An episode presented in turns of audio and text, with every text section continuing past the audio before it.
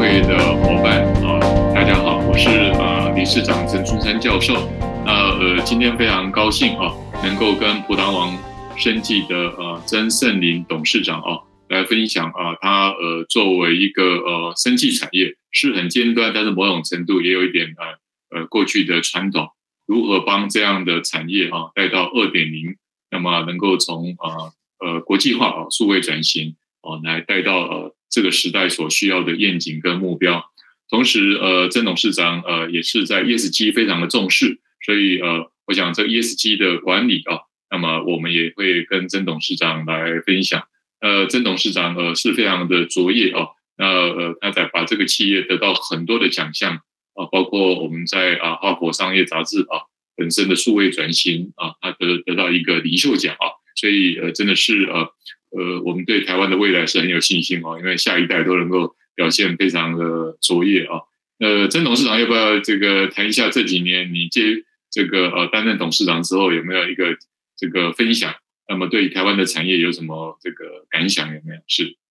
哎，陈理事长你好，哈，大家好。呃，也谢谢今天邀请我来做一些分享哦。那其实以葡萄王来讲，我就我想说，我最了解的还是自己的就是公司嘛和家族企业。那我想说，用葡萄王来做一个。例子来做分享哦，因为以葡萄王来讲，我们的数位转型大概有分两个阶段。那第一个阶段是二零一零年到二零二零年。那二零一零年其实是我是就是我加入葡萄王团队的时候，我是二零一零年的十月一号，呃，进入葡萄王的。那那时候的葡萄王其实不敢说转型，是非常的不数位化。就是那时候，我常在外面也在分享嘛，好，那时候葡萄糖二零一零年还在用三点五寸的磁碟片，那公司只有三呃大概三分之一的人在用 email，好，然后呢，很多东西就是主管，因为我父亲不会用，本身不会用电脑，所以呢，其实都是用我们那时候都是用黑板，还不是白板，我是黑板，好来做简报，哦、嗯，所以也很多的主管大家也不太懂得怎么做 PowerPoint，也不懂得做 Excel，他们只会用 Word，、嗯、那公司呢也没有 ERP 的系统，嗯、所以其实。对我来讲，那时候进公司，因为我之前在电子业哦，那还有在其他在英国的顾问公司，所以来到葡萄王一个上市上市贵公司，然后呢，又四十几年历史，那公司营收也在成长，可是会觉得怎么好像停留在那种中古世代那样子，所以我第一个想到的就是觉得我必须要让它数位化，所以当时也没有说。目标不是说一定要转型，可是我觉得一定要先数位化，我觉得是第一步。所以那时候呢，我就觉得我必须要先，我就我就当时有成立了一个数位专案小组，好，是怎么先把它给，因为有时候你要系统化，不见得一定是数位转型啦，但是它绝对是数位转型的第一步。嗯，那我觉得我刚刚那时候在做就是说第一步，先开始把，就起码要大家都要开始用 email 啦，好，那开始要呃，就是说把就是导入 ERP 的系统。那组织要年轻化，那甚至有开班授课、教育训练，哦，导入供应链，建立一套从业务的需求啦、供应链到财务财务整合端的一个呃协和的共同的一个工业模式，来提升规划准确率跟范畴。所以美那所以就是把整个呃组织，其实我我这算是我大概在组织变革的第一步啦。它是透过数位呃的方式，数位化、数位转型来达到组织的变革。达到企业的转型，进而达到企业转型。好，那所以那一段时间其实也花蛮多时间的呃运作，因为你要导一个系的，像刚刚讲我们没有 ERP 嘛，所以要去评估。然后还有就是当把一些旧的旧的一些呃制式的他们做的行为模式或是系统转成现在数位的系统，其实这个也要蛮大的一些，就是说呃人一些资源的投入，还有重点是怎么去改变一个企业的文化，嗯。哦，所以这一块其实是我们的转数位转型的第一阶段，然后进而呢，我们再从这刚刚讲是比较内部面，在组织变革的面面向之后呢，我们就对外就在品牌上，在品牌再造。那品牌再造除了是让我的品牌年轻化之后呢，我也开始成立那个呃虚拟通路，就是比较数位化的一个通路部门，那开始就往。比较虚拟上的电商啦，甚至电视购物啦，数那以数位行销的方式来去做一些呃，就是说呃，跟消费者来做沟通。好，那我们的商城里面也导入了就是 Salesforce 的 CRM 的系统。好，然后呢，甚甚至会在不同的一些，就是说呃，现在新的一些呃。自己说社社群网站的行销啦，例如说是呃 Facebook 啦，或者 Instagram 啊、YouTube 这些来做一些比较不一样方式，不像不跟一些传统一些传统的电视广告嘛，那但是我们电视广告的还是会做，所以这是对外的这一块，好，我们会有就是说也开始把它数位化，所以这个第一个阶段大概是差不多为期差不多十年的时间。那也因为这样的关系，所以当那时候 COVID 开始的时候，因为我们提早就建制这样的一个就是数位虚拟的一个一个一种行销方式跟系统，所以当 COVID 开始发生的时候，其实我们不会觉得有点好像没有办法去应付，因为我们大概已经都已经建制起来了。所以，其实，在过去两年呢，我们的那个就是疫情的期间，其实我们的在台湾葡萄这边，呃，其实我们还是有成长的。好，我们的我们的那个呃业业绩都是有成都是有成长的。所以这也是代表说，因为我们在之前呢，其实是呃在在之前可以就是说布局的比较早了。那第二阶段呢，其实我们的数位转型大概是从呃今年开始。好，然后大概的对起开是去年开始，今年是二零二二年。去年开始，那我们就是开始要再换一个新的 ERP 的系统，因为未来我们要走国际化。所以要国际化的话，我们原本第一次导的 ERP 系统是比较是属于呃。本土的，那我们现在往国际化走，所以我们现在最最近现在在导 SAP，那又是一个新的系统。那当然我们现在要开始要找，要还在导 BI，那么将来也希望能够做做到，就是说更一个，就是说一个这种战情式的这种概念。好，那我们希望能够新的借由新的 ERP 的系统呢，可以重新重新来审视企业的作业流程，那再进行改造。好，那其实现在我敢说，之前是比较说是说比较像是用用数位。的方式来导入企业转型，但是现在我觉得第二阶段是真正的一个数位转型的阶段，里面还包含说我们在呃，例如说智慧工厂，那我们都要做的不只是智慧工厂，其实我们现在也要做到灯塔工厂。那很多人可能不见得对灯塔工厂那了解哦。灯塔工厂其实是说是在二零一八年的时候呢，其实是由世界经济论坛跟麦肯锡来共同提出的，主要是在智慧制造的一个一个浪潮之下，希望用到就是工差不多工业四点零的革命方式来提升工作的效率啦、营运的效能啦，来提升提高获利。获利的指标型的工厂，所以我们现在在评估。好，那呃，希望说我们能够就是往那边去迈进。好，那所以其实那这个跟永续也都有关系啦。刚刚讲到，呃，理事长讲到的呃 ESG，哦，主要是需要达到的永续呃环境的永续性啦，它提升生产的效率，然后也希望说能够在营运敏捷效率上的提高。好，所以我觉得接下来的从二零二一年呃的开始的第二个阶段开始，是真正的走到一个。呃，我觉得前面的十年是一个前置作业，那现在呢，我们是真的是在往真正的数位转型去走，而且是不是只是系统化，是每个面向，甚至从研发端、制造端、好行销端、业务端，那整个环节里面全部都要把它做一个整合。哦，所以呃，整体来讲，大概是我们以葡萄现在走的这个方一个一个一个一个一个方向。那但是我觉得在以数位来转型来讲，其实比较。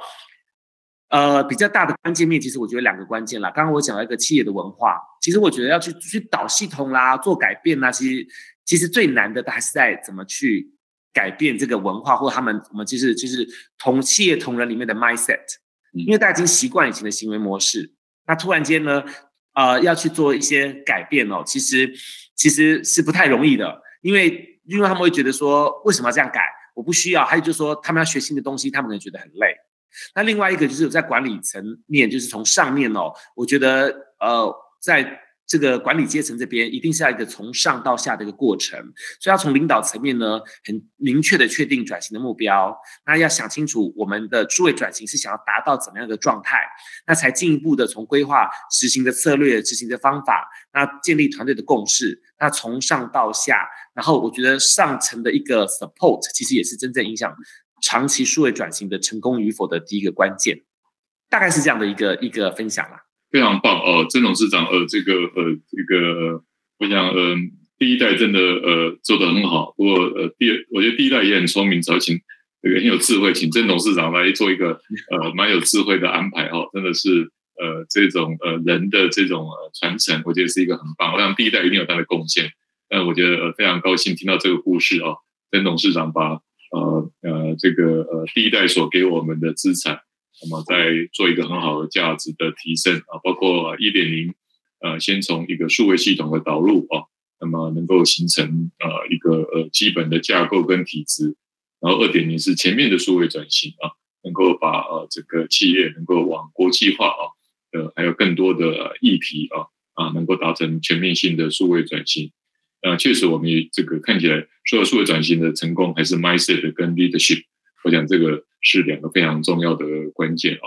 那郑董事长刚才也提到 ESG 啊，那 ESG 其实是呃这个呃现在是最呃最重要的议题啊。这个呃这个国泰金控董事长就是 No ESG No Money。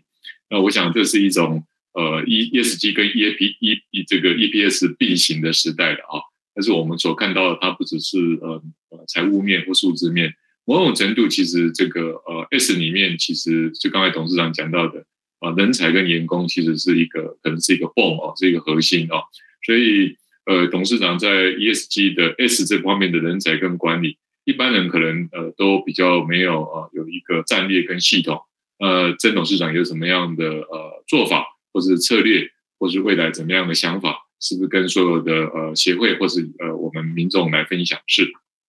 好，没问题啊、因为其实刚刚有讲到，其实员工呃。不管要做转型还是什么，员工一直都是一个企业的资产，所以员工的呃怎么想，他的他们的一个行为模式或他的想法是对呃对一个企业是非常非常重要的。那所以我们公司其实一直都是呃发出这个以人为本的一个概念。那我们主要我们葡我们葡萄那个核心企业核心价值是在建建立在科技健康希望上面，所以我们的我觉得 ESG 其实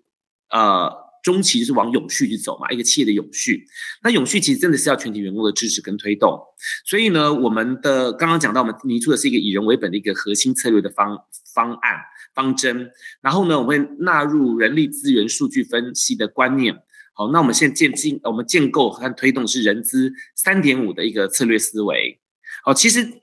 老实讲，刚刚二零一零年的葡萄王，我们那时候根本没有没有 HR，我们没有人资，也没有什么人资三点五。我们那时候其实就是一个人事，一个一一个全公司有一百七十个员工，当时一百七十个员工，然后就一个人事小姐，她主要在做的是呃薪酬跟差勤，就这样子而已。但后来慢慢慢慢我发展成。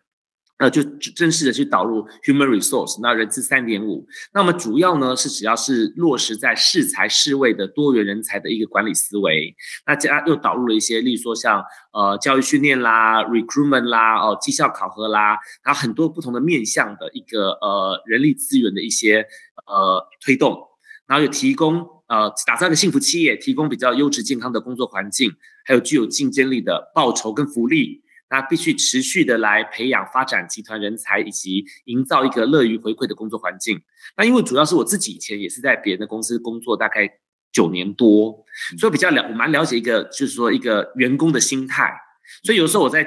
在经营公司的时候，或者站在呃资方的角度上，我常常会，其实我把自己换位思考，如果我现在是劳方的时候，我会希望怎么样？好，所以呢。我们会觉得说，其实因为员工本来就是 E S C 里面很重要的一个社会议题嘛，所以尤其举例来讲，像一般的在很多的制造业，尤其台湾制造业，大部分是男生男性多于女性。但是像我们这边会觉得说，呃，平权是一个很基本的尊尊重，所以呢，从工作规划到执行，我们都会考虑到生理上的差异性。提供比较适合的工作内容哦，所以在我们公司的男女的占比也大概是差不多将近一半一半这样子，所以这也是这所以这是这十几年来我们的员工，而且十几年来我们员工的比例都是一一比一，所以其实呃这样可以来发现我们适才适位的一个人才成果。那还有我们也觉得说，其实要有员工的一些呃支持，或是说他的一个呃团结投入呢，才可以做出优良的产品。好，所以呢，我们的其实我们平常都会做一些员工的一些。呃，就是满意度调查，然后呢，我们也会定一些人权的准则。那定期的呢，其实我们会去去了解员工的心声。呃，不管是新人进来，呃，三个月之内我们都会做新人的面试访查。要离职的同仁，我们会跟他做一些访谈。然后呢，呃，去了解为什么是哪里对公司拒绝的是离职原因是什么呢？是有什么我们可以改进的地方？那我们也有建立一个员工协助的方案，就是 EAP 的一个呃一个一些系统。那我们有提供，像我们会有提供按摩师。好，来给员工做，就是说做一些服务。我们有健身房，我们也有心理咨询。好，那刚刚讲到一些员工的健康检，我们有员工健康检查，还有驻场的医生的一些多元方案，所以会让同仁们觉得，我其实我其实就把他们当做是一个家一个大家庭的一份子啦。好，那我觉得呃这一块，我我们常常也会办针对不同的厂区的同仁的需求跟规划，会有呃会会有规划不同的服务，就像我们也办过舒压的主题的演讲啦，还有一些精油的舒压课程的不同类型的讲座，所以让同仁其实忙的是工作，在忙碌的工作上班生活中，还是会有放松的空间在这样子。那其实我刚刚讲到，因为我自己在做员工的时候，别人的就是别人的员工的时候。当然，薪酬是一块，但是我觉得怎么样的在，在我想说就是呃，人员的发展，就是我自身的发展，personal development 对我来讲很重要。啊，因为我曾经有一份工作，哎，我觉得待遇不错，可是我发觉我好像在做一成不变的事情，我觉得我自己没有成长，所以我后来也想去找别的工作。所以这一块我们也觉得非常的重视，我们觉得说真的是一些训练的课程，那我们会去了解到员工，主要去倾听员工的，就是同仁的声音。好，然后再借由 ESG，因为其实很多我们 ESG 的活动是大家是全员一起参与的。好，不管是在这个在环保的这一块，或者是在就是公益的这一块，好，那甚至在公司治理，我们都会希望全公司都有这样的概念。好，那这也是为什么说像我们在呃去年哦的，就是我们的上市公司上市公司，我们在公司治理的评鉴呢是在全就是上市台湾上市公司里面前五 percent。那我们的员工也都很清楚的，就像我们会订定一些宣导一些道德行为守则啦，让诚信正直的观念融入大家的生活里面。那我们也有一种企业伦理桌游，我们有在在二零二零年开始，我们有推动员工的呃伦理教育，运用那个企业伦理的桌游，让伦理的价值观、伦理思维、道德发展好。呃，这样透过教学的方式跟游戏的方式来引发同同仁们的兴趣，所以其实我们导 ESG 其实不只是对外自己说公司在做，我们是把员工纳进来的。所以我大概是二零一八年开始，我就在我们的那个公司的年会里面有跟。公公司的员工同仁们来宣导说我要做 ESG，那那时候很多也不懂什么叫 ESG，所以我也就开始解释给他们听什么是 E，什么是 S，什么是 G。那我们公司要怎么做？那不是只是公司呃就是领导层的问题，可能是每一个同仁、每一个部门，他们都有自己的职责要做到。好，那所以也是因为这样的关系，我觉得整个公司大家是。是一体的，所以我们在做，我们常会办一些在公益上的一些活动啦。那也是，呃，我们甚至有时候把它放在年度目标。所以，我们公司每年的年度目标里面，都一定有一个年度目标是跟 ESG 有关。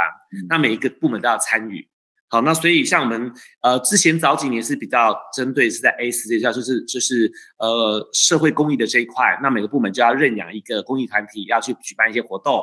好，然后呢，像我们做过去几年就比较往 E 走，就是往 environment 走，所以去年我们是要要求全公司的节电率，希望能够达到一点五 percent，最后结果我们的成果是达到三点三 percent。好，所以我觉得从大家就是每个让每一个同仁都感觉到感受到，其实 ESG 是在他们的，在他的一个就是他们的，是公司的文化里面，也是他们自己的每天的一个呃的生活里面哦范畴里面，所以。因为这样的结合，所以同仁们其实他们觉得，在公司的在工作上面，他不只是在自己的专业上，他们自己也可以学习到不一样的东西。哦，所以整体来讲，我们是有蛮有，就是说把会把员工跟 ESG 结合在一起。那刚刚讲到在人才培育啦、管理，其实我们这些也非常的重视，所以